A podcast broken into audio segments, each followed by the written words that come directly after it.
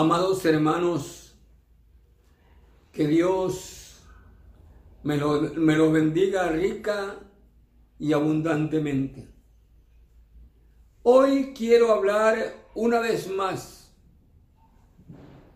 sobre la oración llamada el Padre Nuestro que nos enseñara el Señor Jesús, ubicada en Mateo capítulo 6, versículos 5 al 13. Mateo 6, 5 al 13. Empezamos con la orden del Señor, que nos dice, ustedes deben orar así. Padre nuestro, hermanos, el Señor nos enseña que toda oración va dirigida al Padre. Al orar, tenemos que empezar estableciendo nuestra relación con Dios como Padre. Dios es nuestro Padre porque en Cristo nos constituimos en sus hijos. Mas a todos los que le recibieron, a los que creen en su nombre, le dio potestad de ser hechos hijos de Dios. En realidad, hermanos queridos, todo, absolutamente todo lo que la Biblia nos enseña sobre la oración es en base a nuestra relación de hijos a Padre. Nosotros somos hijos del Altísimo y Dios es nuestro Padre. El Señor continúa su enseñanza diciendo, santificado sea tu nombre. Santificamos el nombre del Padre conociendo el carácter del Padre. De acuerdo con la Biblia, los atributos de Dios revelan su carácter Dios es todopoderoso, Dios es proveedor, sanador, salvador, el Dios de paz, el Dios de victoria, el Dios que se constituye nuestro buen pastor. Y cuando al orar decimos, santificado sea tu nombre, tenemos que darle gracias por lo que Él es y por lo que ha hecho de y por nosotros.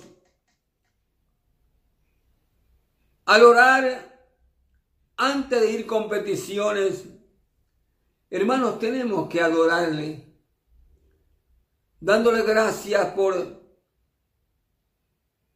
nuestro Salvador, Jesucristo, porque Él es nuestro sanador Jesucristo es nuestra victoria, es nuestra paz, nuestro gran proveedor.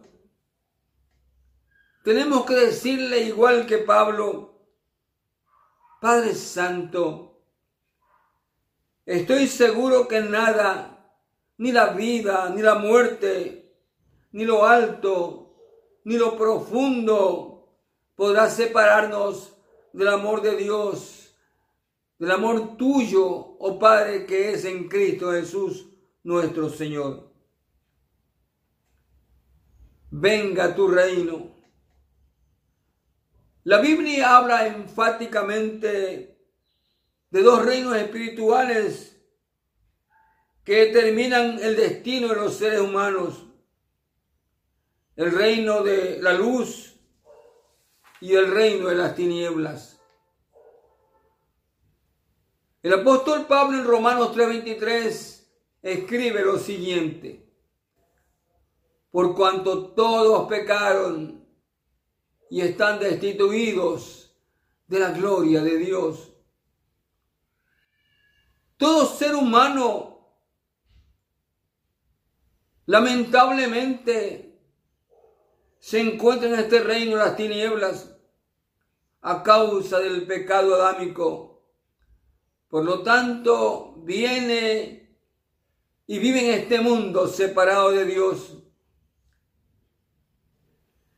El que gobierna, preside y dirige el reino de la oscuridad es el enemigo de nuestras almas.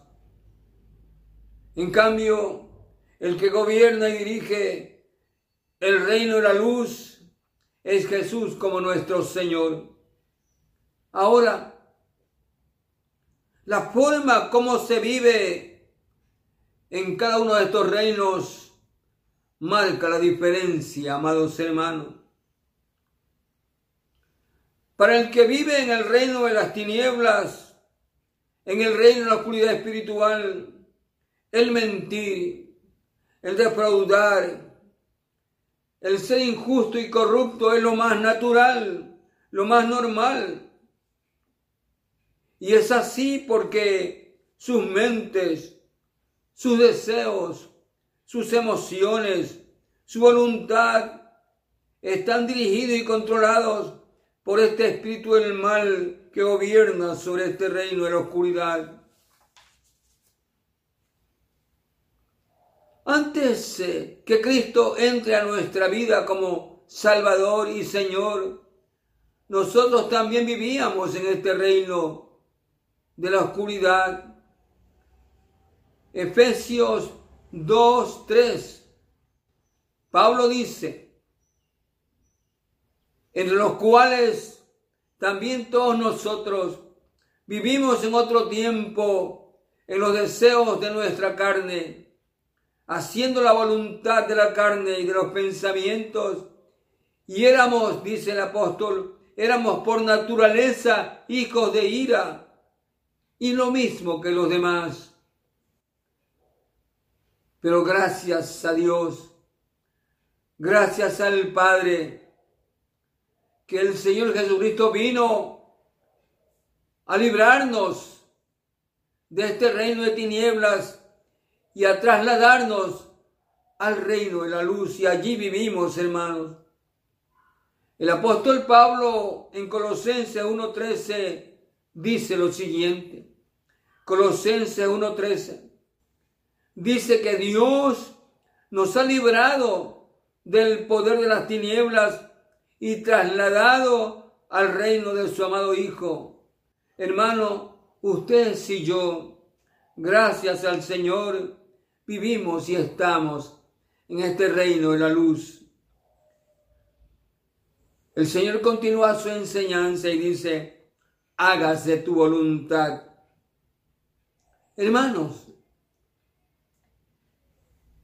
la voluntad de Dios es que nosotros, como su pueblo, como sus redimidos, como sus hijos, expresemos con nuestras acciones, con nuestras palabras y pensamientos, con y en nuestra manera de vivir, expresemos, Señor, que tu voluntad sea hecha en mí. El pan nuestro de cada día, el pan nuestro de cada día,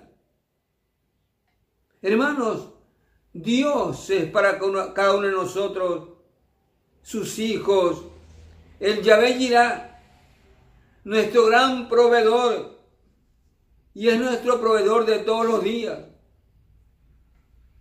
Dios es nuestro amparo y como tal nos provee todos los días, cotidianamente, de lo que nosotros como sus hijos necesitamos.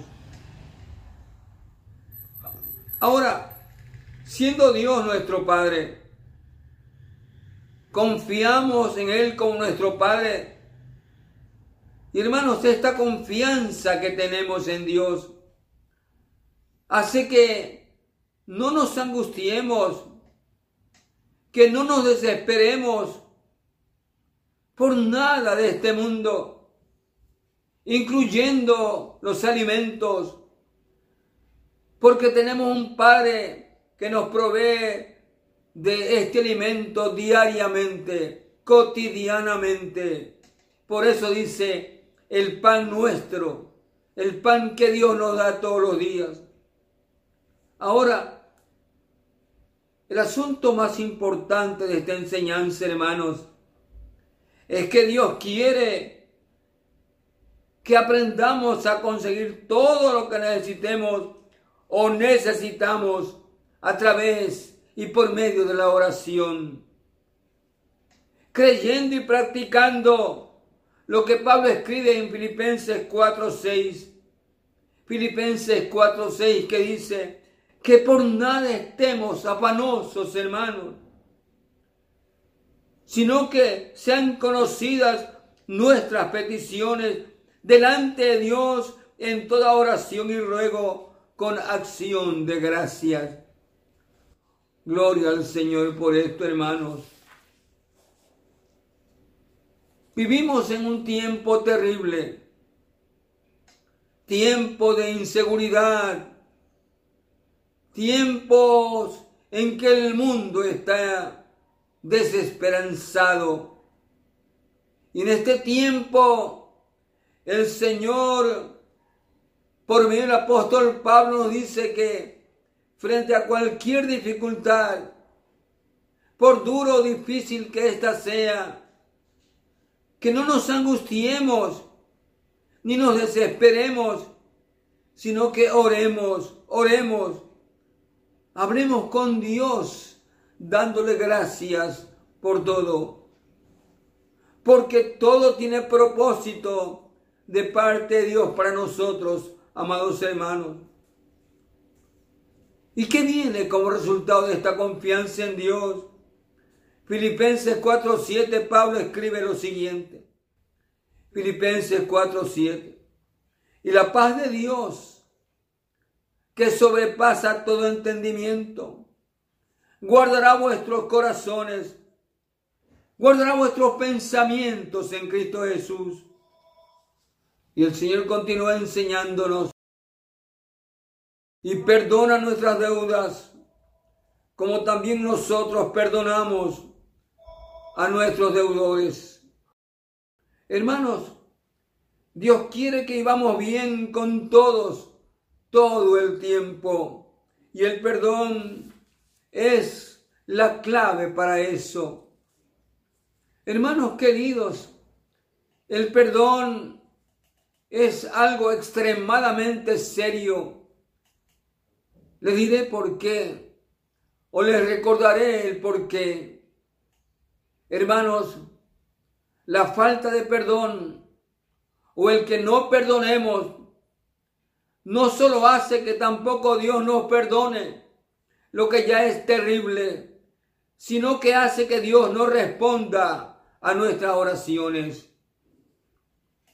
Permítanme, hermanos queridos, hermanos amados, hacerles una sugerencia. Yo doy por sentado que nosotros oramos todos los días, porque la palabra nos ordena que oremos siempre, sin desmayar, sin fluctuar.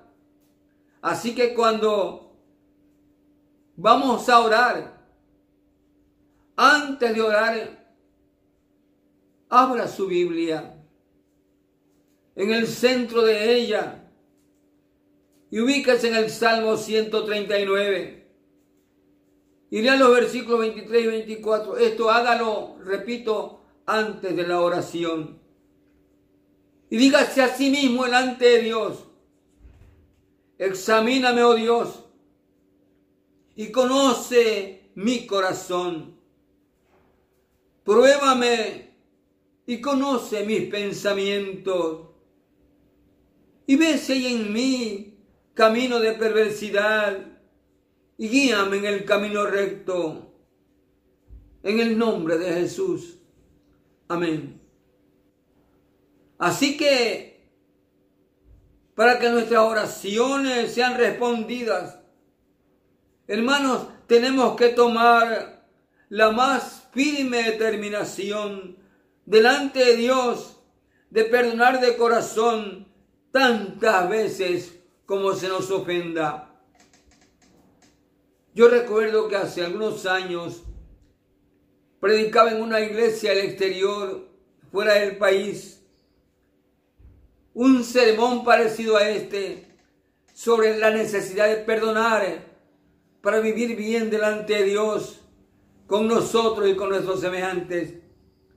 Y un hermano después del sermón se me acerca y me dice, Pastor Manuel, pero yo no he ofendido a nadie para que se me perdone. Y yo le respondí lo mismo que lo hago hoy a ustedes.